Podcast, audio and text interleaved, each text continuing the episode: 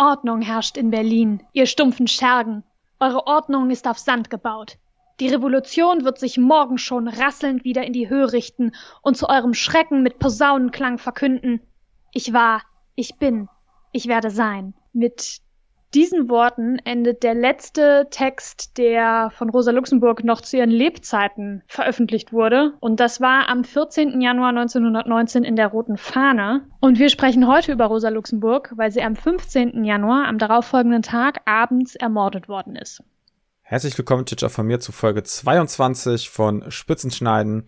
Das erste Mal im Jahr 2021, dem gar nicht so anderen Jahr im Vergleich zu 2020.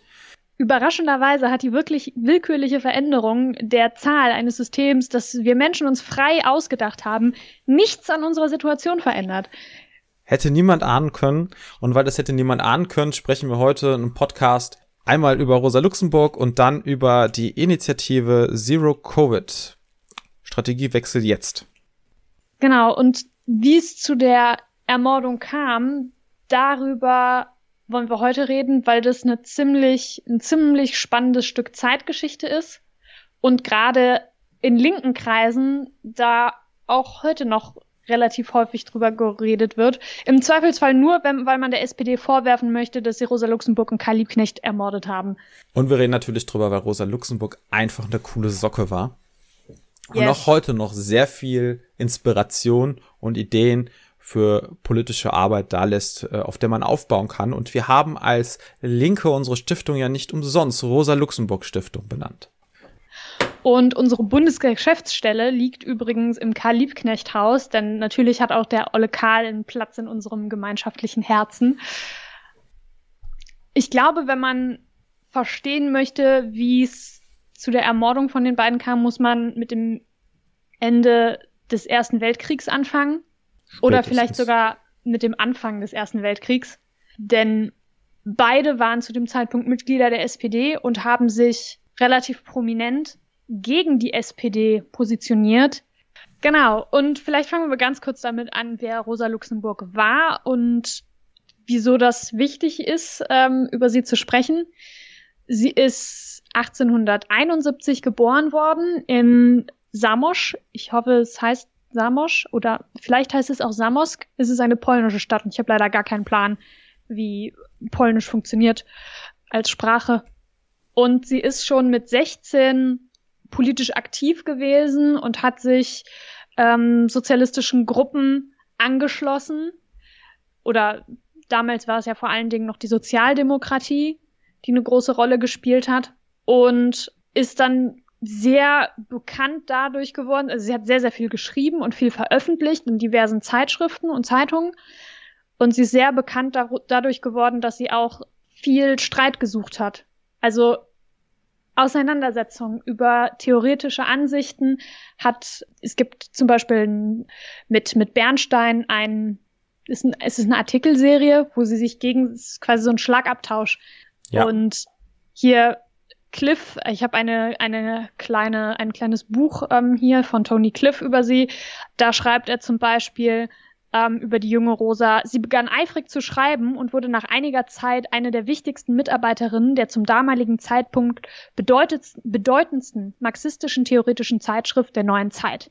Unbeirrbar in Urteil und Kritik ließ sie sich auch nicht vom ungeheuren Prestige des Chefredakteurs Karl Kautsky, dem Papst des Marxismus, von ihren erarbeiteten Meinungen abbringen, wenn sie von deren Richtigkeit überzeugt war. Und das finde ich sehr, sehr beeindruckend. Und diese Standfestigkeit zieht sich, zieht sich im Grunde durch ihre gesamte Biografie, kann man sagen. Und deswegen ist es auch nicht überraschend, dass Rosa Luxemburg und Karl Liebknecht 1914, kurz vor oder mit Beginn des Ersten Weltkriegs, im Gegensatz zur restlichen SPD, sie musste irgendwann nach Deutschland fliehen ähm, und hat sich dort eben der SPD angeschlossen und hat da eben mit Liebknecht zusammen sehr gegen die Zustimmung zu den Kriegskrediten ja Stimmung gemacht, protestiert, weil das ist im Grunde auch aus ihrer Überzeugung abzuleiten. Sie hat gesagt, das ist ein Krieg, in dem sich am Ende des Tages die Arbeiterinnenklasse der Arbeiterinnenklasse gegenübersteht. Und das sind die beiden, die sich dann bekämpfen müssen, nur weil sie von den sehr willkürlichen Grenzen von Nationen getrennt sind. Und das ist eine Spaltung, die wir nicht hinnehmen dürfen. Das ist, es ist nämlich kein Kampf zwischen Nationen, den, auf den wir uns fokussieren müssen, sondern ein Kampf zwischen unten und oben, zwischen der Arbeiterinnenklasse und der besitzenden Klasse, der Bourgeoisie. Ich finde, wir sollten noch mal kurz zurückgehen, warum Rosa heute für uns noch so wichtig ist. Man könnte noch sagen, es gibt eine historische Person, die ist Rosa Luxemburg, die war mal politisch aktiv, die war zu diesem Zeitpunkt wichtig. Und warum redet ihr noch über die? Denkt ihr immer nur ans Gestern? Und ich hatte das dann als Marx Rassisten. Das ist natürlich ganz merkwürdig, wenn man sich auf historische Bezü äh, Personen bezieht oder historische Texte. Ideen oder Theorien sind weder falsch noch richtig, weil sie neu oder alt sind. Sie können neu und falsch sein, sie können neu und richtig sein und umgekehrt. Aber Rosa hat ihre Arbeit, die sie geleistet hat, auch sehr inspirierend immer gemacht. Äh, von ihr stammt ja auch zum Beispiel äh, der Aussatz, so ist das Leben, so muss man es nehmen, tapfer, unverzagt und lächeln trotz alledem. Sie war ein mhm. sehr lebensfroher Mensch. Ähm, sie versuchte das Leben in vollen Zügen zu genießen, so wie es ihr möglich war. Ähm, und es war ihr nicht immer möglich, denn als sie nach Deutschland kam, bevor sie nach Deutschland kam, war es ja so, dass sie Polen nicht ganz freiwillig verließ. Sie wurde ja äh, mehr oder minder vertrieben, ist der falsche Begriff. Sie musste flüchten vor der russischen, vor der Zarenpolizei. Und in Deutschland in dem, in der Zeit vor allem, die Theresa eben ansprach, auch während des Ersten Weltkriegs, das ist dann jetzt ein paar Jahre weiter, ähm, war es auch so, dass sie immer wieder im Gefängnis saß und dann immer wieder auch von dort vor allem sehr viele private Briefe schrieb und äh, die sind auch sehr, sehr inspirierend. Und politisch hat sie uns natürlich auch einiges hinterlassen. Das, was Theresa eben, die Briefe, die Auseinandersetzung mit Bernstein, die sie benannte, das war ja das, was später in der Sozialreform oder Revolution zusammengefasst wurde. Eine, eine sehr spannende, eine sehr tolle Schrift, die auch heute noch ihre Gültigkeit hat, weil dort nämlich dieser Widerspruch, der gerne in linken äh, Kreisen entsteht, dass quasi es auf der einen Seite Leute gibt, die für eine Reform im Kapitalismus kämpfen, also Parlament sind und sich dann für einen höheren Mindestlohn einsetzen, auf der anderen Seite Leute, die das nicht tun, sondern nur sagen, wir brauchen morgen am besten schon die Revolution. Und sie sagt, na ja, das stimmt so nicht. Im Prinzip ist es so, dass jede Reform, die man erkämpft und die gut für die Mehrheit der Menschen ist, quasi so etwas wie ein Muskeltraining für die 99 Prozent sind, denn jede Reform, die man erkämpft, ist ja erkämpft man gegen jemanden, erkämpft man gegen die Wirtschaft, erkämpft man gegen Unternehmer und Unternehmerinnen und dass das halt quasi sowas ist wie ähm, ein Aufbau von Stärke. Und deswegen ist jeder Kampf um Reform auch ein, ein Schritt in Revol zur Revolution und schlussendlich ein bisschen salopp formuliert, das Revolutionäre äh, und Revolutionärinnen die besten Reformer sind und die besten Reformerinnen, weil man wirklich versucht, echte Reform zu erzielen. Das bedeutet nicht nur etwas, was im Bundestag so heißt. Ne, alles heißt ja Reform. Die Hartz-IV-Reform, die Whatever-Reform, alles ist Reform. Sondern Reform mhm. im Sinne von, es ist gut für die absolute Mehrheit der Menschen in diesem Land.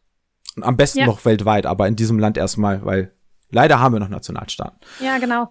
Und das, was da ganz interessant ist, finde ich, ich habe heute mir auch eine Dokumentation angeschaut, die von Pro7 gemacht worden ist und vor einigen Wochen ziemlich Aufsehen erregt hat, die sich da nennt Rechtsdeutsch Radikal. Und da ist unter anderem ein AfD-Politiker äh, drin gewesen, der gesagt hat, je schlechter es Deutschland geht, umso besser ist das für die AfD. Wax. So, und das sind, das ist, das sind ja Gedanken, ja, wie drücke ich das jetzt am besten aus? Ich erinnere mich an eine Diskussion, die ich mal hatte darüber, ob es nicht sinnvoll ist, den Kapitalismus total zu befördern, damit es den Leuten super schlecht geht, damit es umso mehr Grund gibt, den Kapitalismus zu überwinden. Aber damit, finde ich, verrät man eigentlich das, was ja auch total zentrale Werte von Sozialistinnen und Sozialisten sein müssen. Menschlichkeit, dass man eben nicht will, dass es den Leuten total schlecht geht. Und deswegen ist, ist es eigentlich, ist, ist es genau zutreffend. Eine Reform ist nicht abzulehnen, weil sie eine, eine Reform ist.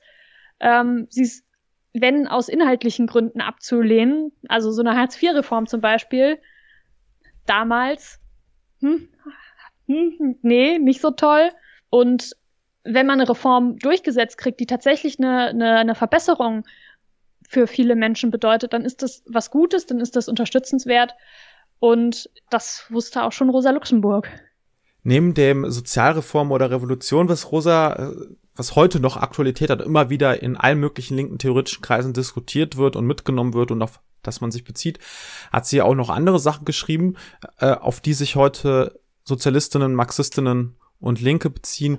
Das ist zum Beispiel ähm, eine taktische Frage, wo es nochmal um die Frage geht, welche Rolle Reformen für eine linke Partei einnehmen und warum es wichtig ist, dafür zu kämpfen. Daneben hat sie aber auch zum Beispiel die Schrift Massenstreik, Partei und Gewerkschaft geschrieben. Auch nochmal ganz toll. In der geht es nämlich darum, dass sie die Rolle der Menschen in Prozessen von Veränderungen beschreibt. Ich versuche das mal mit modernen Worten. Also äh, ich will jetzt nicht die ganze Zeit immer nur von, von ähm, in den Begriffen des 19. und 20. Jahrhunderts sprechen, aber sie betont eben, dass Veränderungen ganz häufig daher kommen, dass es soziale Bewegungen und gewerkschaftliche Bewegungen gibt, also zum Beispiel Streiks oder eben äh, riesige Proteste und die nicht selten äh, aus spontan entstehen können. Also sie betonte in ihren Schriften immer den, das Momentum der Spontanität und dass das im Prinzip und die dort gewonnene Erfahrung der Menschen in ihren Kämpfen das Grundgerüst dafür ist, schlussendlich auch den Kapitalismus zu über, äh, überwinden, aber vor allem auch, um stärker aufzubauen und die äh, Gesellschaft zu verändern. Also sie hat im Prinzip sehr stark zugespitzt, warum es nicht eine Partei oder eine Parteiführung ist, die eine bessere Gesellschaft erkämpft, sondern dass es die Menschen sind, natürlich auch mit Akteuren in Parteien, ohne Wenn und Aber, na? und auch mit Organisierung, aber eben nicht, wie es dann später in der äh, unter Stalin in der KPDSU war, zum Beispiel oder in allen anderen, äh, ich nenne es mal gleichgeschalteten Ostblockparteien, wo es halt die Partei macht das für euch. Na? Ja. Das, da war Rosa total äh, gegen. Auf den Punkt müssen wir gleich nochmal zurückkommen, weil man da in einem Interview zu dem Mann, der vermutlich ihre Ermordung befohlen hat, da gibt's ein Interview von 1900 62 und der hat nämlich gesagt, es war wichtig, die Führer der Revolution ja, zu beseitigen. Weil die Idee war, wenn die weg sind, dann kann eine Revolution auch nicht, nicht weiterlaufen. Und im Grunde ist das genau das Gegenteil von dem, wofür Rosa Luxemburg sich eingesetzt hat, wovon sie überzeugt war. Und in dem letzten Artikel, aus dem ich eben schon zitiert hat, den sie veröffentlicht hat, da schreibt sie auch, die Führung hat versagt, äh, in Bezug auf den, den Spartakusbund.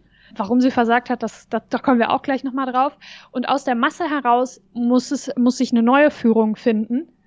Und nur wenn die Masse da ist, hat die Revolution auch einen festen Grundstein, auf dem sie ablaufen kann.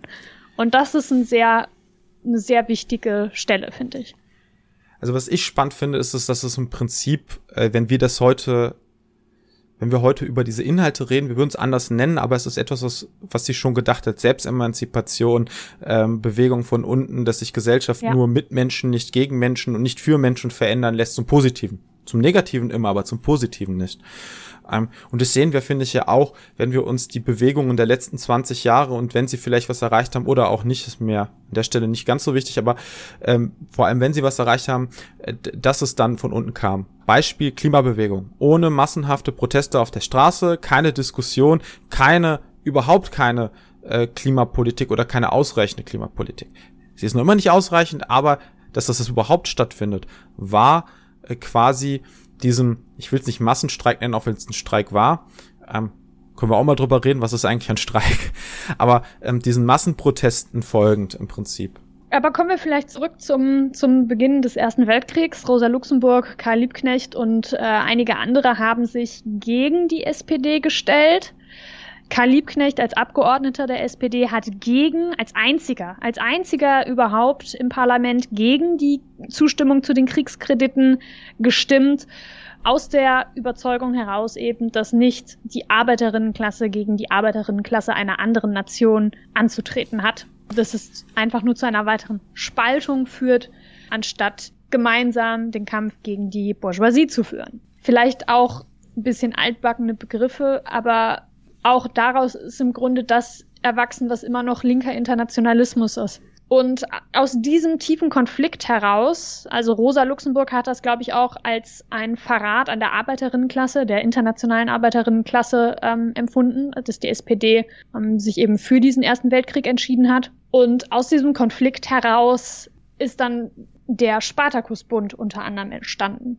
Eine Gruppierung von denjenigen Teilen ähm, der SPD, die revolutionär orientiert waren, die auch eher radikaler waren in ihren Ansätzen häufig, aber damit eben nicht die internationale Arbeiterinnenklasse betrogen haben. Das Wichtige ist, sie waren sich ja, also die Leute, die sich dort versammelten, standen einer Tradition, wie sie, also so haben sich selber wahrgenommen, wie die SPD früher war, wie die Mehrheit der SPD noch vielleicht vor zehn Jahren war. Und die waren auch nicht gewillt, aus der SPD auszutreten, sondern wollten in der SPD kämpfen, um sie zu verändern und wieder nach links zu ziehen, weil sie gesagt haben, naja, wenn wir ein kleiner Verein wären, kann man austreten, einen neuen kleinen Verein gründen. Wir sind die größte Partei Europas. Man kann nicht eben aus der größten Partei Europas austreten und in eine neue größte Partei Europas eintreten, also oder gründen.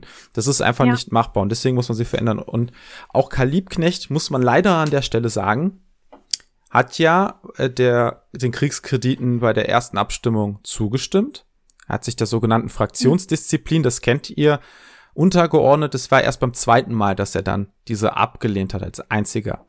Und die SPD ist im Prinzip in dieser Situation 1914 vom Ersten Weltkrieg oder beim Ersten Weltkrieg genau in diesen Trudel reingeraten, äh, den der Kaiser Wilhelm II. ausgerufen hat, als er sagte, ich kenne keine Parteien mehr, ich kenne nur noch Deutsche. Und das war im Prinzip damals auch das, was dann bei Friedrich Ebert und anderen SPD-Führungsköpfen im Kopf rumspukte. Man möchte doch nicht mehr ein Vaterlos, vaterlandsloser Gesell sein. Das war ja auch so eine Beleidigung gegenüber SPD-Mitgliedern beziehungsweise Linken zur damaligen Zeit, weil man ja sehr stark auf den sogenannten Internationalismus setzte. Das heißt, die Gemeinsamkeiten der Menschen zwischen den Ländern betonen, die in einer ähnlichen Situation sind und nicht eben die Trenne, das Trennende und das ist im Prinzip ja. etwas, was bis heute sich in Linken durchgesetzt hat, wenn man sagt, wenn wir sagen, wir schauen nicht immer auf Nationalitäten oder sonst was, sondern auf die Stellung der Menschen in den jeweiligen Gesellschaften, gehörst du zu den modern ausgedrückt sogenannten 99 Prozent. Und jetzt fast forward zum Ende des Ersten Weltkriegs. Dankeschön. Und jetzt sind wir natürlich in der Situation, der deutsche Kaiser hat abgedankt und ist ins Exil äh, abgedampft und zwei Politiker in kurzer, in, nur ganz kurz hintereinander rufen Republiken aus. Und zwar einmal, oh, jetzt muss ich einmal gerade nachgucken, wie die richtigen Begriffe waren. Es war jedenfalls Philipp Scheidemann und Karl Liebknecht, oh, schon wieder der Karl, die jeweils ja, für sich proklamiert haben, jetzt eine neue Republik auszurufen, quasi zu gründen. Kennt ihr vielleicht noch aus dem Schulunterricht? Der eine rief die Demokratische Republik aus und der andere die Sozialistische Demokratische Republik. Und in dieser Situation, das war in 1918, 1919 in Deutschland, gab es an vielen Orten sogenannte Arbeiterinnenräte und Soldatinnenräte. Das heißt, die Menschen, die in den Fabriken gearbeitet haben, die in den verschiedenen Stellen der Armee waren, haben sich zusammengetan, um demokratische Entscheidungen zu treffen. Und sie hatten de facto, das war nicht überall, aber an vielen Orten, die Macht häufig in den Händen. Das war eine sogenannte Situation der Doppelmacht. Auf der einen Seite hattest du die sogenannten bürgerlichen parlamentarischen Strukturen, die entweder wieder aufgebaut wurden oder aus den Ansätzen vorhanden waren. Und dann die Räte. Es gab dann in der SPD, auch in der USPD, das kennt ihr vielleicht auch noch aus dem Geschichtsunterricht, also die unabhängige SPD, Gegenzug dazu die alte große SPD, die Mehrheits-MSPD, genannt MSPD, ähm, unterschiedliche Meinungen, wie man in dieser Situation vorgehen soll. Die einen sagten, hey, wir müssen die Macht in die Hände der Parlamente legen und einen bürgerlichen, kapitalistischen Staat aufbauen. Das hat Marx schon so gesagt. Das ist der nächste Schritt nach dem Feudalismus, nach der Monarchie. Die anderen wiederum ähm, haben auch argumentiert, na ja, wir sind ja schon im Kapitalismus und wir hatten schon die, äh, sehr viele Ansätze bürgerlicher Demokratie. Mhm. Wir sind in einer Situation, wo wir nicht das tun müssen, sondern quasi die Macht in den Händen der Arbeiterinnen und der Soldatinnen verstetigen müssen, also die Strukturen der Räte sogenannte Rätedemokratie ausbauen müssen. Ja, die ja interessanterweise, wie du eben schon gesagt hast, mehr oder weniger von selbst aufgeploppt sind. Da gab es nicht eine Regierung, die gesagt hat, so, ihr bildet jetzt Räte, sondern es waren eben Zusammenschlüsse, weil die Leute gesagt haben, irgendwie müssen wir jetzt hier zu Entscheidungen kommen und am besten machen wir das auf einem demokratischen Weg. Diese Räte ploppen spannenderweise ganz häufig überall völlig ungeplant auf, weswegen sie scheinbar eine sehr natürliche Art der Organisierung von menschlichem Leben zu sein scheinen. 1905 in Russland bei der ersten Revolution, 1917 mhm. bei der zweiten Revolution und selbst 2014 in Bosnien, als es dort Proteste gegen die Regierung gab, haben sich sogenannte Pläne, wurde das genannt, also keine Räte, aber es waren Räte de facto, ähm, gebildet. Ganz spannende Geschichte, sollten wir an einer anderen Stelle mal weiter ausführen, wie so viele Themen im Podcast, die wir an einer anderen Stelle mal ausführen wollen. Ja, definitiv. Und entsprechend hatte man eben äh, zwei zwei Republiken, die parallel zueinander existiert haben und das Unweigerliche passierte. Keiner wollte sich, wollte sagen, naja gut, deine Republik ist schon ganz geil, ich ordne mich dem jetzt mal unter. Und relativ schnell befand man sich eben in einer Situation, die ja eigentlich Bürgerkrieg war. Also man, es gab, es gab ähm, Auseinandersetzung darüber, welche Republik eben Bestand haben würde. Und surprise, surprise, es war nicht die von Karl Liebknecht. Es war es nicht die, die sozialistische. War aber nicht ausgemacht. Also äh, war nicht ausgemacht und nicht ausgemacht, denn wir mhm. hatten eine Situation, wo man zwar die Parlamente hatte, also es gab ja einen Grund, äh, auch warum äh, die Bundesrep äh, Bundesrepublik, sage ich schon, die Weimarer Republik Weimarer Republik hieß, Vielleicht hatte sie keine Macht über Berlin, dieses besagte Parlament, was nach Weimar ausweichen musste. Mhm. Also wir hatten eine Situation, wo das Parlament de facto nicht die ganze Macht in Händen hielt. Ähm, es wurde unterstützt von konservativen, rechten, protofaschistischen Kräften aus den Freikorps, also aus äh, Teilen der äh, Armee, die zurückkamen, äh, von der Front und auch von anderen rechten, konservativen Gesinnungsfreunden. Und auf der anderen Seite hattest du aber diese Räte. Und nun war es aber so, dass in den Räten selber die Leute ja auch nicht einfach, meistens zumindest nicht unpolitisch waren. Also es waren ja schon Leute, die auch in Parteien organisiert waren. Und in diesen Parteien selbst, in den Räten selbst war es dann so, dass die SPD an vielen Orten in den Räten die Mehrheit hatte. Und dann quasi dort beschloss, liebe Räte, löst euch selbst auf und gibt alle Macht den Parlamenten. So. Das ist so im Prinzip das, was da war. Und diesen, mit diesem Schritt war Rosa Luxemburg, waren Karl Liebknecht nicht einverstanden. Er waren Teile der USPD und Teile der SPD nicht einverstanden. Und deswegen hatten wir eine Situation, in der es zu einer neunten Neuaufstellung des linken Lagers in der Republik kam. Also Teile der ehemaligen USPD und SPD gründeten dann die KPD. Das war, wenn ich mich jetzt nicht täusche, Ende 1918, Anfang Dezember. Also kurz vor dem Tod von Rosa Luxemburg und Karl Liebknecht. Das ist übrigens auch so ein Streitthema oder vielleicht besser Wesseritis von Linken heute, die sagen, Karl und Rosa und ihre Mitstreiter haben viel zu spät angefangen, die linken Kräfte oder wie man heute sagen würde, den linken Flügel in ihrer Partei zu organisieren und konnten deswegen entsprechend auf die politische Situation 1919 nicht mehr angemessen reagieren, weil sie im Prinzip noch im Aufbaumodus waren und nicht dabei, schon eine gestandene Organisation zu haben. Diese Doppelsituation hat sich jahrelang gezogen, nichtsdestotrotz natürlich mit dem Höhepunkt 1919, aber bis 23 zog sich das, diese quasi Stück für Stück langfristige Machtübergabe an die Parlamente. Und leider war es ja dann die SPD, die die treibende und wichtigste Kraft war, die Parlamenten den Vorzug vor den Räten zu geben, denn die SPD hatte, wie ich ja schon sagte, die Mehrheit in den Räten und ohne sie wäre es gar nicht möglich gewesen. Und leider hat sie das getan in Zusammenarbeit mit sogenannten nationalistischen, patriotischen, nationalkonservativen Kräften und sehr stark mit sogenannten Freikurs, also aus der Front, von der Front zurückkommenden Soldaten, die sich dann zu kleinen Armeebünden zusammengeschlossen haben und dann auf den Straßen diese Arbeiterinnenräte, Arbeiter bekämpft haben, die auch stellenweise bewaffnet waren, weil es zum Beispiel Soldaten waren, die auch von der Front kamen. Aber im Gegensatz zu den linken Kräften in Deutschland hatten diese Freikorps die Rückendeckung des deutschen Staates. Und das ist, das ist eine Allianz. Ich habe wie gesagt, eben ja schon mal erzählt, dass ich ein Interview gefunden habe von dem äh, Generalstabsoffizier, ersten Generalstabsoffizier, oh Gott, viel zu langer Name, ich muss es ablesen, ansonsten, ansonsten funktioniert das nicht. Erster Generalstabsoffizier der Garde-Kavallerie-Schützendivision, Waldemar Papst. Äh, ich, ich, ähm, ich, ich hört sich fast wie so ein Karnevalname an. Ich würde jetzt gerne Tete, Tete, Tete machen, wenn es nicht so ernst wäre. Oh Gott, ja, ich weiß. Wo, wolle, wolle mal reinlasse. Den Waldemar Papst. Tete, Tete, Tete. Und das ist ein Interview mit dem Spiegel gewesen, 1962 erschienen, findet man auch sofort, wenn man es googelt. Und da gibt's, da ist Folgendes drin dokumentiert. Und das spiegelt eigentlich auch nochmal wieder, wie wie, wie viel das ein Aushandlungsprozess war, nach dem Ersten Weltkrieg irgendeine Form von Ordnung zu etablieren.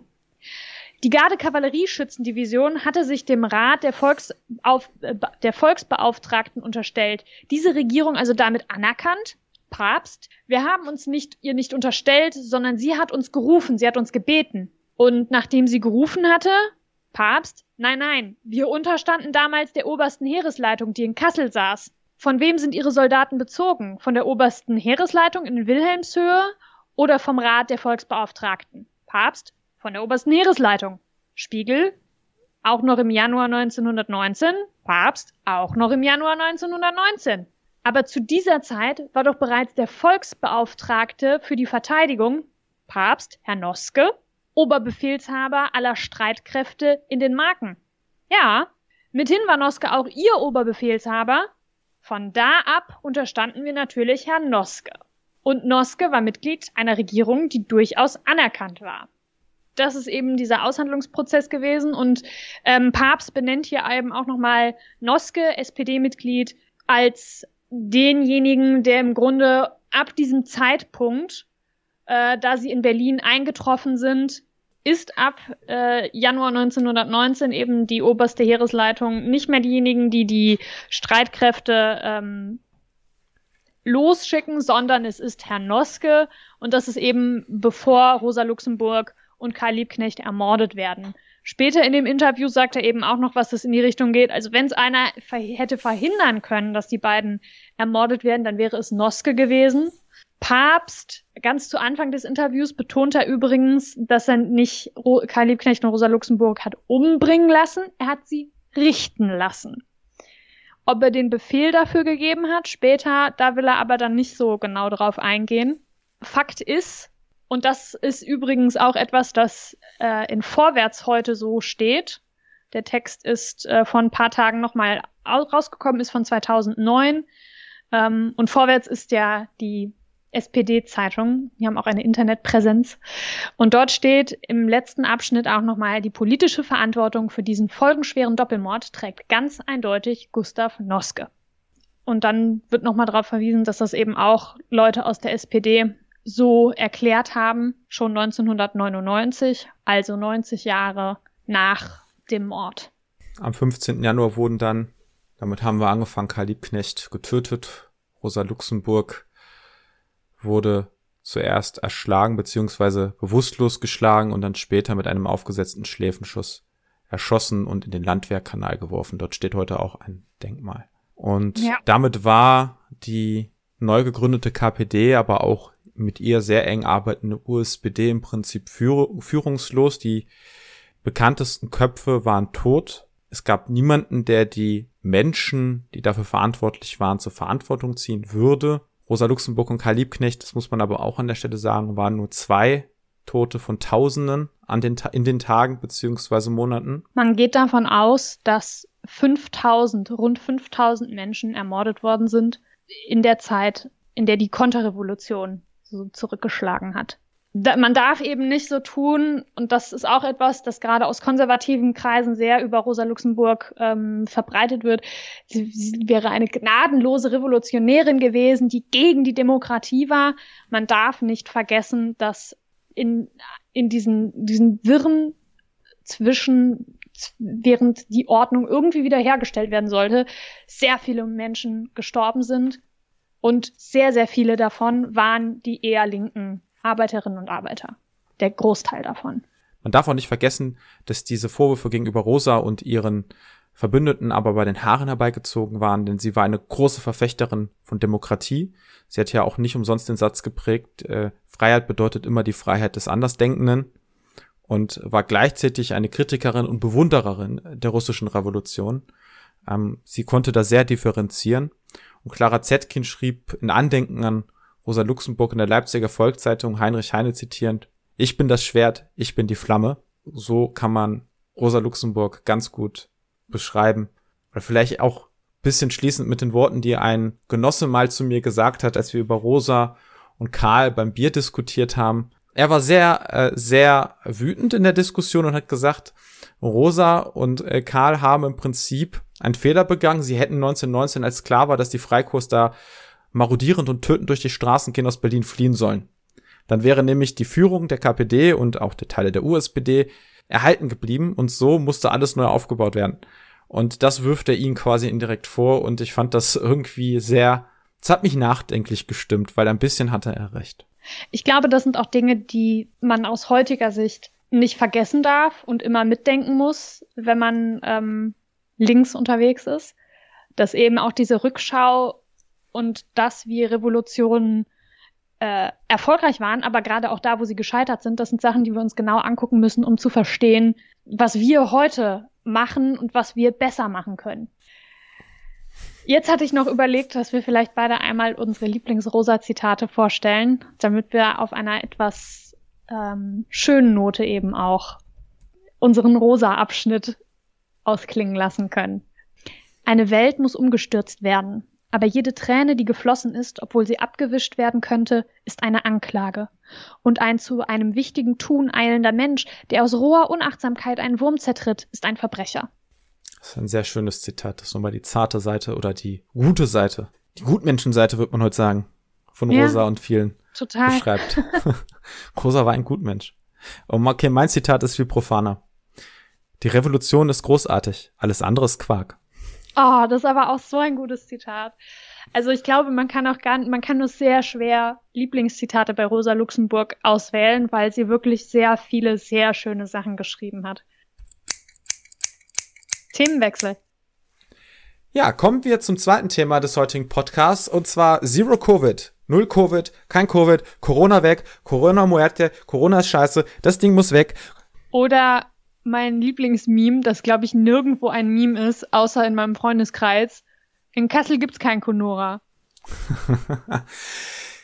So, liebe Freunde, und zwar sieht es so aus, dass am 14. Januar eine neue Initiative rausgekommen ist, und zwar heißt sie Zero Covid, also Null Covid die von super vielen Wissenschaftlerinnen, Journalistinnen und, sage ich mal, etwas bekannteren Aktivistinnen aus ganz Deutschland, aber auch Österreich und der Schweiz getragen wird. Bekannte Namen von dieser Initiative sind unter anderem Georg Restle, kennt ihr von Monitor, aber auch Margarete Stokowski, zum Beispiel die Autorin aus dem Spiegel, sehr bekannt für ihre Kolumne, oder auch Luise Neubauer. Und Luisa. Ob Luise oder Luisa, ich will jetzt keine Debatte darüber anfangen, dass ich mal einen Allmann-Namen falsch ausspreche. das darf auch mal passieren. Nein. Oder auch, äh, oder auch Ferhat Ali Kotschak, ähm, antirassistischer Aktivist aus Neukölln. Super, super, super viele Leute, die man kennen könnte. Oder auch äh, Professor von und Doktor, äh, die da drunter stehen. Also eine durchaus ernstzunehmende, ernstzunehmende Aufruf, eine ernstzunehmende Initiative. Und worum geht's da dran? Im Prinzip sagt diese Initiative, die europäische Corona-Politik ist gescheitert. Die europäische Corona-Politik in ihrer Gänze und ihren unterschiedlichen Ausprägungen hat ja immer Flatten the Curve im Mittelpunkt gehabt. Die Krankenhäuser und die, das Gesundheitssystem darf nicht überfordert werden. Das war genau. der einzige Maßstab. Und eben das nicht gar keine Infektionen vorhanden sein sollen. Also das ist natürlich kein Ziel, wo irgendjemand abgeneigt gewesen wäre, aber der Fokus lag darauf, die Infektionszahl gering zu halten und nicht über ein bestimmtes Niveau hinausschießen zu lassen, anstatt anzupeilen, gar keine Infektionen zu haben. Bisher gab es vor allem von rechter Seite Kritik an der Art und Weise, wie die Corona-Politik in Europa funktioniert. Querdenker und AfD sind natürlich nicht der Meinung, dass wir eine bessere, eine solidarischere Anti-Corona-Politik brauchen, sondern dass eigentlich alles Quatsch ist und Wirtschaft über allem steht.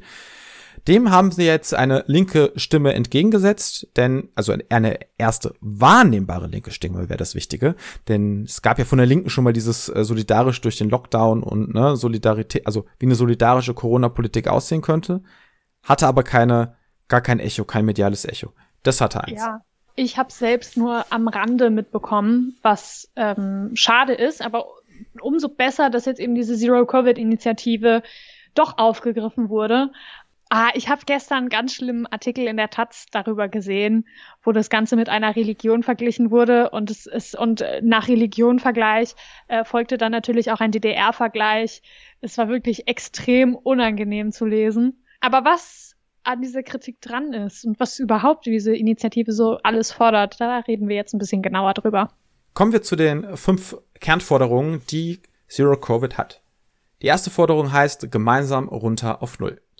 Kann man ein bisschen überambitioniert nennen, aber das Ziel ist es, dieser Initiative zu sagen, wir brauchen eine Corona-Politik, die nicht bedeutet, wir lernen mit einem niedrigen Level an Sterberaten und Infektionen zu leben, sondern versuchen, uns zum Ziel zu setzen, diese Werte auf Null zu bringen. Im Konkreten bedeutet es für die Initiatorinnen, dass ein Shutdown nicht nur heißen darf, wir schränken Kontakte im Privaten auf ein Minimum ein. Wir dürfen nicht in die Kneipe, wir dürfen keinen Sport machen, was auch immer, was ja die aktuelle Politik der Herrschenden ist, sondern, und das steht im Kern, wir brauchen einen Shutdown an den Arbeitsplätzen, in den Großraumbüros, in den Fabriken, überall dort, wo nicht lebensnotwendige Produktion und Dienstleistung vorherrscht. Und das dann ja. über einen Zeitraum von zum Beispiel drei bis vier Wochen, um einen Keil reinzutreiben und eben die Zahlen auf Null zu bekommen. Das Interessante da ist ja, bisher gibt es für die Arbeitgeber immer nur die Empfehlung, etwas zu tun. Und eine Empfehlung ist überhaupt nichts Bindendes. Wenn sie das nicht tun, hat man keinerlei Handhabe, haben auch Gewerkschaften zum Beispiel keinerlei Handhabe, dafür zu sorgen, dass tatsächlich, naja, Arbeitsschutz gewährt ist und die Leute sich nicht am Arbeitsplatz potenziell anstecken. Ein weiterer Teil unter diesem Punkt eins ist auch, dass dort, wo Produktion oder Dienstleistung aufrechterhalten werden muss, die Maßnahmen nicht einfach einseitig vom sogenannten Arbeitgeber erlassen werden, sondern solidarisch durch Gewerkschaft und Mitarbeitende mitbestimmt werden.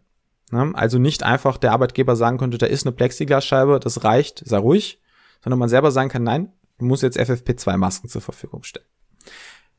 Finde ich erstmal eine gute Ansage.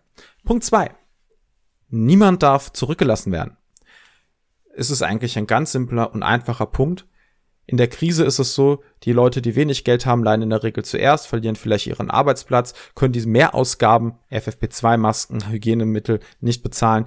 Diese Menschen muss stärker unter den Arm gegriffen werden. Wir brauchen ein umfassendes Rettungspaket, das alle Menschen mitnimmt, von, Mensch, von Obdachlosen, Menschen in überfüllten Asylflüchtlingsheimen, äh, die wir auflösen müssen, bis eben hin zu ähm, Leuten, die eventuell ihren Job verlieren. Und da muss geguckt werden, das muss alles durch Rettungspakete abgefedert werden und zwar unkompliziert und einfach, genauso einfach wie die Lufthansa einfach unser Geld bekommen hat. Besonders gut finde ich auch, dass nochmal darauf eingegangen wird, dass es eben auch Menschen gibt, die unter Lockdown-Bedingungen mehr Betreuungs- oder Sorgearbeit leisten, als es sonst wäre. Also Sorgearbeit heißt zum Beispiel Kindererziehung. Menschen, die jetzt im Homeoffice sind, während ihre Kinder nicht zur Schule oder in den Kindergarten können, ähm, müssen eben arbeiten, ihre ganz normalen, ihre ganz normale Lohnarbeit machen, aber sie müssen auch auf ihre Kinder aufpassen. Und das ist eine doppelte Belastung, ähm, die man nicht, die man nicht einfach so abtun darf, finde ich. Und auch darauf wird hier eben eingegangen, dass auch diese Menschen im Zweifelsfall nochmal entlastet werden müssen. Punkt drei: Ausbau der sozialen Gesundheitsinfrastruktur auch schnell erklärt, es geht darum, Pflegebereich, Gesundheitsbereich, Gesundheitsämter auszubauen, mehr Leute einzustellen. Es geht darum, dass das Profitstreben im Gesundheits- und Pflegebereich aufhört. Das heißt, alles, was dort privatisiert wurde, wieder in die öffentliche Hand übernommen wird. Krankenhäuser, Pflegeeinrichtungen und so weiter. Und dass schlussendlich die sogenannte Fallpauschale abgeschafft wird, so dass es wieder eine solidarische Finanzierung des Bedarfs in Krankenhäusern und Pflegeeinrichtungen gibt. Das heißt, die Gesundheits-, den Gesundheitssektor, die Gesundheitsinfrastruktur auf neue und gesunde Beine stellen. Aktuell ist es so, dass man pro Fall eben eine bestimmte Pauschale kriegt, aber auch nur, wenn es eine bestimmte Liegezeit gibt, die ähm, nicht zu kurz und nicht zu lang sein darf. Ansonsten machen die entsprechenden Krankenhäuser äh, ja miesen oder kriegen nur einen Teil der Pauschale ausgezahlt und damit sind sie eben dazu gezwungen, auch wirtschaftlich zu arbeiten. Äh, dahingehend, dass eben Menschen zum Beispiel zu früh entlassen werden, dass Operationen äh, vorgenommen werden, die überhaupt gar nicht notwendig sind, dass an Personalkosten gespart wird. Und all diesen Dingen will man entgegenwirken, indem man das, das Gesundheitssystem eben wegkriegt von einer Profitorientierung hin zu einer Bedarfsorientierung. Punkt 4. Impfstoffe sind globales Gemeingut. Dort geht es darum, dass Impfstoffe dabei helfen, alle möglichen Pandemien, aktuell eben auch die Corona-Pandemie, in den Griff zu bekommen und sie deswegen nicht als Profit äh, gut gewertet werden dürfen, mit dem man Profit macht. Sie fordern also, dass sie der Profiterzielung entzogen werden, Lizenzen zum Beispiel kostenlos freigegeben werden und dann eben der gesamten Menschheit gehören. Wir sehen das Problem nämlich aktuell, dass ja Länder des sogenannten globalen Südens erst viel, viel später mit den Impfungen beginnen werden, weil wir einfach nicht genug Kapazitäten haben, weil einfach nicht genug Lizenzen freigegeben werden. Das Spannende ist, sie knüpfen damit an den Punkt an, dass die meisten Impfstoffe sowieso nur dadurch entwickelt werden konnten, dass sie von Staat finanziert wurden. Also der Staat hat sehr viele Forschungsgelder zur Verfügung gestellt, hat die unterschiedlichen Ärztinnen und Ärzte und Wissenschaftlerinnen und Wissenschaftler vernetzt. Und deswegen gehören sie auch der gesamten Menschheit, nicht nur dem globalen Norden und nicht nur einzelnen Unternehmen. Was an der Stelle nochmal ganz wichtig ist, ist, das hat nicht nur diesen Gerechtigkeitsaspekt, sondern auch den Aspekt, dass die Produktion gerade das Nadelöhr darstellt. Überall kriegen wir Meldungen her, dass Impfstoffe nicht ausreichend vorhanden sind. Aber das liegt auch daran, dass Unternehmen, die diesen Impfstoff produzieren könnten, nicht unbedingt die, die Zulassung haben. Die wissen nicht, wie, wie, diese, wie dieser Impfstoff herzustellen ist, weil eben ähm, Patente dafür sorgen, dass nur diejenigen, die den Impfstoff entwickelt haben, ihn auch produzieren lassen. Das wird umgangen, wenn eben ja, die Rezepturen freigegeben werden. Und ich habe hier noch einmal aus der heutigen Watz ähm, einen kleinen äh, Überblick und da steht nämlich drin, dass zwei Drittel der Menschen in Alten- und Pflegeheimen in Essen äh, mittlerweile immunisiert sind. Aber das ist wirklich nur ein sehr kleiner Bruchteil von den Menschen, die bei 600.000 Leuten hier leben. Und das beläuft sich nämlich auf etwa 5100 Leute, etwas mehr. Und dazu kommen dann noch erste Impfungen von Klinikmitarbeitern und Rettungskräften. Ähm, hier steht alles in allen, kommt man auf 5860 Personen. Und das ist eben noch nicht viel angesichts der Tatsache, dass wir in Essen ja auch ein Impfzentrum haben, das theoretisch täglich 2500 Leute impfen könnte. Also würde unser Impfzentrum auf Volllast laufen, könnten wir innerhalb von drei Tagen mehr Leute geimpft haben, als in den letzten Wochen geimpft wurden. Das kann nicht passieren, weil es nicht genügend Impfstoff gibt. Also gibt den Impfstoff frei. Punkt 5. In deren Forderung von Zero Covid ist die solidarische Finanzierung. Sie sagen, die Maßnahmen kosten Geld, die Krise wird Geld kosten. Es ist aber gleichzeitig so, dass die reichsten Europäerinnen und Europäer einen Riesenreichtum im letzten Jahr angehäuft haben. Allein in Deutschland Zuwachs von 80 Milliarden, Alleine 2020 bei den Vermögen der Milliardäre, da sind die Multimillionäre noch nicht mal eingerechnet. Und dass man deswegen eine Corona-Solidaritätsabgabe einführen soll auf hohe Vermögen, Unternehmensgewinne, fin Finanztransaktionssteuern und die höchsten Einkommen. Das finde ich solidarisch, finde ich fair, ist ein anderer Ansatz als die Vermögensabgabe, aber auch einer der, glaube ich, funktionieren kann. Und in Argentinien war das, glaube ich, da gab es ja auch schon eine einmalige Vermögensabgabe aufgrund dieser Krise, die geleistet werden musste von den höchsten, ähm, von den Menschen mit den höchsten Einkommen und den höchsten Vermögen. Und das ist eine sehr gute Sache. Die Maßnahmen, die Zero Covid vorschlägt, sind vor allem nicht am Anfang zumindest im Interesse des produzierenden Gewerbes, aber sie sind eine Idee, wie man diese Maßnahmen, wie man den ganzen Schrecken, die es gibt, die Isolation, die Vereinsamung, dass, ein, dass da ein Ende in Sicht ist. Und es gab auch schon erste Reaktionen von Leuten, das hat Theresa eben schon erwähnt, auch in der Taz zum Beispiel auf dieses Zero Covid. Zum Beispiel hat die Linkspartei äh, Katja Kipping die Forderung begrüßt, hat äh, sich positiv auf sie bezogen, gesagt, das ist eigentlich genau das, was wir brauchen hat dann an der einen oder anderen Stelle eine etwa kleinere, etwas kleinere Korrektur vorgenommen, aber die grobe Richtung war die gleiche. Und es gab auch ähm, Leserbriefe beziehungsweise kleine Kommentare, wie zum Beispiel ein, auch in der Tat, der hieß einfach nur die Lösung. Und äh, da ging es auch nur darum, dass es toll ist, dass es nun eine linke Alternative gibt, die wahrnehmbar ist. Das war das Wichtige in Bezug auf äh, die Corona-Politik der Regierung. Ich habe gerade noch mal den Taz-Artikel vorgeschlagen. Allein schon die Überschrift ähm, finde ich ein bisschen lachhaft, ehrlich gesagt. Ähm, das von Thomas Gerlach. Und er schreibt, äh, oder der Artikel heißt Halbtotalitäre Fantasie. Die Initiative Zero Covid will das Coronavirus durch einen mehrwöchigen Total-Lockdown bezwingen. Die Ideen sind weltfremd und wenig zielführend. Und da war ich dann schon ein bisschen sauer, muss ich sagen. Kannst du das Ende nochmal vorlesen? Das äh, fand ich richtig krass. Irgendwie, wir müssen mit dem Virus leben lernen oder sowas? Kritik an der Regierung? Natürlich. Kritik an der Verteilung des Reichtums? Nur zu. Linke Ideen, wie Corona über, überwunden werden kann? Her damit. Aber bitte nicht mit einer halbtotalitären Fantasie. Mit dem Virus werden wir leben lernen, es zähmen. Immer wieder. Eigentlich so wie beim Kapitalismus. Mein erster Gedanke war dann so, what the fuck? Es gibt über 1000 Tote am heutigen Tag und dann lese ich den Satz, damit werden wir leben lernen? Hat er das so gemeint? Auch aus dem, auch, auch das allerletzte, wie beim Kapitalismus, auch da habe ich eigentlich mir an den Kopf gefasst und gedacht, Taz, ich dachte, ihr seid eine linke Tageszeitung. Was, was los, dass ihr so, sowas was? Liebe Taz, lasst sowas nicht mehr, also schreibt sowas nicht mehr, bitte. Das ist ja nicht mal mehr irgendwie sozialdemokratisch. Keine Ahnung, was das ist. Wir dürfen aber nicht verschweigen, finde ich an der Stelle, dass es ähm, trotzdem natürlich legitime Kritik, also was heißt legitime, gut formulierte Kritik auch von links an dem Zero Covid gab. Zum Beispiel von Benjamin Opratko auf Twitter. Und zwar sagt er, er findet, dass die Maßnahmen, die dort vorgeschlagen werden, eigentlich die richtigen sind dass es auch gut ist, dass es eine linke Alternative gibt. Aber er begründet auch, warum er es nicht unterschrieben hat. Und zwar sagt er, dass der Shutdown, der gefordert wird, der drei- bis vierwöchige Komplett-Shutdown auch der Wirtschaft, ja durchgesetzt werden müsste.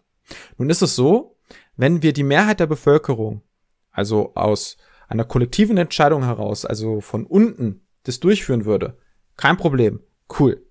Also die Idee ist von unten durchführen, alle Leute bleiben einfach von sich aus zu Hause. Nee, schon auch, schon auch äh, per Gesetz, dass wir sagen, wir machen, wir beschließen, dass es einen Shutdown gibt, dann halten wir uns dran, aber dass das halt quasi aus einer Diskussion von unten herauskam. Dass das keiner aufgezwungen okay. bekommt, sondern wir entscheiden das together. Also es gibt also eine Bewegung im Prinzip hinter diesen Forderungen. Dann wäre das cool. Die Alternative, sagt er, und so seht ihr das zumindest, ist, wenn man das durchsetzen will in der aktuellen Situation, bedeutet es, man sagt, lieber deutscher Staat, als Beispiel, mach das. Und wie setze ich denn jetzt einen Shutdown durch? Was mache ich denn, wenn ein Teil der Bevölkerung sich nicht dranhalten will, vier Wochen lang? Polizei. Zum Beispiel. Ja, also staatliche Gewaltmaßnahmen in jedem Fall. Also Gewalt jetzt nicht in Form von Prügeln, sondern von Zwang. Und ähm, da muss ich leider zugeben, hat er einen Punkt getroffen, aber das ist ja insgesamt leider nicht selten der Fall bei linken Forderungen, dass sie häufig nur durchsetzbar sind, wenn wir das mit den Menschen von unten gemeinsam machen. Deswegen fand ich das gar nicht so das Relevanteste in der ganzen Debatte bisher um Zero Covid, sondern zwei andere Punkte. Das erste ist, ich glaube, es ist ganz gut, dass es für Menschen diese Petition auch gibt, die dann nebenher läuft, weil es dann auch unter unseren aktuellen Bedingungen für Menschen ein Zeichen ist, dass sie ihre Stimme gegen die aktuelle Politik setzen, ohne gleichzeitig bei den Querdenkern landen zu müssen. Das ist eine gute Alternative, die es gebraucht hat. Ja, ja, definitiv. Und das Zweite, das habe ich eben schon erwähnt, es ist die einzige wahrnehmbare Alternative von links bisher gewesen. Das, was wir als Partei vorgeschlagen haben, darüber hat kaum jemand gesprochen. Vielleicht gab es einen Artikel im Neuen Deutschland, in der Jungen Welt, in der Taz und vielleicht mit Glück in der Frankfurter Rundschau. Das war's aber. Und jetzt haben wir eine, einen Strategiewechsel, einen Vorschlag einen Strategiewechsel, der auf Twitter in den Charts lange auf eins rangiert hat, der in verschiedenen Medien aufgegriffen wurde, der von verschiedenen sehr bekannten bis in die Mitte der Gesellschaft hineingehenden Menschen getragen wird. Und das finde ich das Spannende an dem Ganzen. Ich glaube, diese Idee, wir müssen diese Krise, wir wollen nicht mit der Krise leben, das stößt auch auf sehr viel Zustimmung. Wir wollen nicht ewig lang weiter in unseren Buden hocken und uns fragen, ja, wann kann ich denn noch mal einen Geburtstag mit meinen Freunden und meiner Familie feiern? Wir wollen, dass das Ding rum ist und wir wollen jetzt langsam auch mal ein, ein Licht am Ende des Tunnels sehen. Und da bietet Zero Covid natürlich auch einfach Antworten drauf. Wenn diese Antworten dann auch noch ähm, systemkritische Punkte aufgreifen, dann kann ich eigentlich nur noch sagen, ja, das ist doch eine nice Angelegenheit. Für alle, die sich weitergehend mit dem Thema beschäftigen wollen, empfehle ich eine kleine Flugschrift, die wir auch unten in die Quellen reinmachen werden, äh, wo unter anderem äh, Dr. Winfried Wolf mitgeschrieben hat, das, der Chefredakteur von Luna Park 21, einem sehr tollen Wirtschaftsmagazin. Dort wird im Prinzip ein bisschen die theoretische Grundlage für die Ideen und Umsetzung aus diesen fünf Punkten gelegt. Und wie immer dürfen wir aber auch nicht vergessen, ihr habt ja vielleicht, wenn ihr auf die Website gehen werdet, zero-covid.org, gehen sehen, dass es sehr viele Menschen sind, die es unterschreiben und wo sehr viele Menschen zusammenkommen, muss man natürlich auch einen Konsens finden und das ist ja im Prinzip dann der zwischen allen Beteiligten, die daran mitgearbeitet haben. Und damit sind wir auch schon wieder am Ende unserer heutigen Folge. Nach einer sehr langen Winterpause. Ähm, sorry, die war ein bisschen unangekündigt und vielleicht hatten wir auch schon Pläne für zwischendurch, aber naja. Äh, wenn ihr aber informiert bleiben wollt, was so abgeht, oder wenn ihr auch einfach uns sagen wollt, was zum Henker, macht ihr gerade Winterpause oder was ist los, dann folgt uns gerne auf Twitter, Instagram, Spotify und bleibt auf dem Laufenden. Ich freue mich darauf, wenn ihr wieder einschaltet und bis dahin, macht's gut. Macht's gut, adieu.